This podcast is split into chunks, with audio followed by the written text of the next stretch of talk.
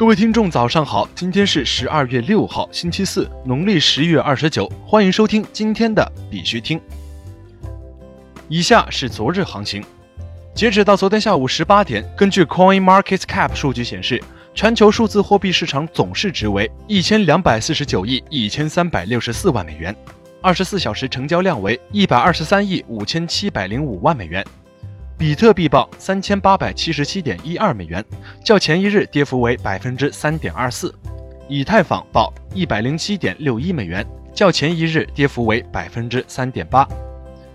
随着避险资金不断离场，在没有强势信号出现前，以看空下跌破位为主。照目前态势，比特币在三千九百美元附近震荡后，继续下探三千八百元的可能性较大。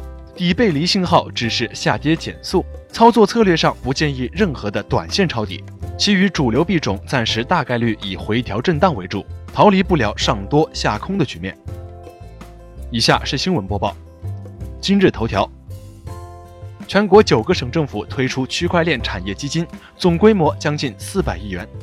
随着区块链行业不断发展，全国有九个省政府根据自身条件推出区块链产业基金，总规模将近四百亿元。其中，杭州雄岸全球区块链创新基金是全国最早的区块链产业基金。杭州、南京、河南发起的基金项目规模均达到一百亿元，是目前规模最大的区块链产业基金。全国各地都在支持区块链发展，尤其是技术落地。对于有资金扶持政策的省市，行业发展会更快一些。展望二零一九年，会有更多具体的政策出台，并将沉到市级、县级，将更具可操作性。富达与纳斯达克联手投资加密交易所。据路透消息，加密货币交易所 ErisX 表示，他从包括富达投资和纳斯达克在内的投资者中筹集了两千七百五十万美元。ErisX 表示，根据监管部门的批准，明年开始，投资者能够在他的现货和期货市场上交易 BTC、LTC 和 ETH。目前，纳斯达克已经正式参与了融资，富达暂未回复。国内新闻。中国技术交易所能源产业技术资产交易中心揭牌。据科技日报报道，中国技术交易所能源产业技术资产交易中心十二月四号在东营高新区揭牌，这是国内首个能源领域技术交易专门平台，同时也是首个基于区块链技术的能源领域资产交易平台。宁波保税区人才计划聚焦区块链等八大新兴特色产业。据中新网消息。十二月五号，浙江宁波保税区二零一八至二零一九年度人才计划正式启动。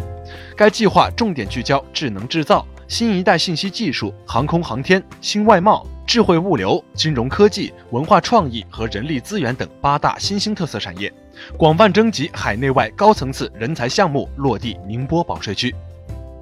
工行原行长杨凯生表示，区块链应尽快建立统一的行业标准。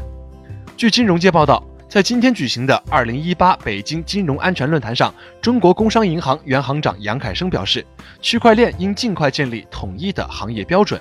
传统技术构架在业务支持、风险管理、监管合规和系统兼容等各方面都已经比较成熟了，而区块链技术在系统的稳定性、应用的安全性等方面还不够成熟，还没有业界广泛认可的通用标准。区块链酒店预订平台 Tripio 与币安达成合作。据 CCN 报道，基于区块链的酒店预订平台 Tripio 十二月四号正式宣布与币安建立战略合作伙伴关系，使币安生态系统中的一千多万活跃用户能够使用 BNB 令牌预订四十五万家酒店和住宿。币安推出去中心化交易平台。十二月五号，由币安组织发起的社区项目 Binance Dex 去中心化交易平台曝光。本次曝光的视频展示了 Binance Dex 的使用界面及基本功能。BNB 将作为 Binance DEX 运行的燃料。国际新闻：纽约金融服务管理局授权一家银行提供基于区块链的数字支付平台。据消息报道，纽约金融服务管理局发布的一份官方新闻稿称，该局已授权当地一家银行提供基于区块链的数字支付平台。纽约市金融管理局局长 Maria T. Volo 今天宣布，该局授权总部位于纽约的 Signature 银行在纽约州运行其数字支付平台 Signet。这家银行系统运用区块链技术，让客户通过交易 Signet 实现实时转账，不会产生任何手续费，而且不受时间、地点的限制。Tim Draper 表示，世界采用比特币只是时间问题。据 M Crypto 报道。硅谷风险投资家 Tim Draper 近日接受采访时表示，尽管有人试图操纵市场，并将其推向对他们有利的位置，但加密市场的波动是正常的。他将此次危机看作是进入市场的机会。Draper 称，比特币是更好的货币，因此世界采用更好的货币只是时间问题。美国国会议员计划引入联邦加密货币立法。根据美国俄亥俄州当地新闻机构 Cleveland 点 com 十二月三号报道，美国众议员 Warren Davidson 已宣布，打算在区块链解决方案会议上引入明确规范加密货币和 ICO 的新立法。该法案将为加密货币和数字资产创造一个资产类别，将阻止它们被归类为证券，也将允许联邦政府更有效地管理 ICO。这一发展将会使美国的加密监管变得清晰。目前，联邦监管机构以不同的方式对代币进行分类。EOS 竞猜游戏 Fast Win 遭黑客攻击，损失一千九百二十九点一七个 EOS。据 PackShield 态势感知平台十二月五号数据显示，今天凌晨三点一十八分到四点一十五分之间，黑客向 FastWin 游戏合约发起一百二十四次攻击，共计获利一千九百二十九点一七个 EOS。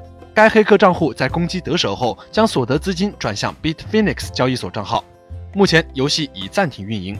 PackShield 的安全人员在此提醒广大游戏开发者和游戏玩家警惕游戏风险。印度经济时报：加密货币今年下跌是去年全年上涨的倒置。印度经济时报发文称，加密货币今年的下跌是去年全年上涨的一个倒置现象，也凸显了这种所谓资产的波动性，同时也彰显了沃伦·巴菲特这样大牌批评者的声音。早些时候，沃伦·巴菲特就表示，加密货币为老鼠毒药，对于他来讲，加密货币只不过是所有骗局之母。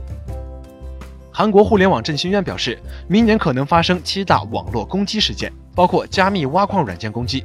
据韩联社消息，韩国互联网振兴院称，预计明年将发生七大网络攻击事件，包括利用挖矿软件攻击僵尸 PC 以获取加密货币。此类攻击可能会通过各种途径传播，比如移动设备和物联网。今天的必须听新闻播报就到这里。更多区块链资讯，请关注我们的微信公众号 b i x u t i n g 下划线，也就是必须听的拼音加上一个下划线。感谢各位听众的支持，祝大家度过美好的一天，我们明天见。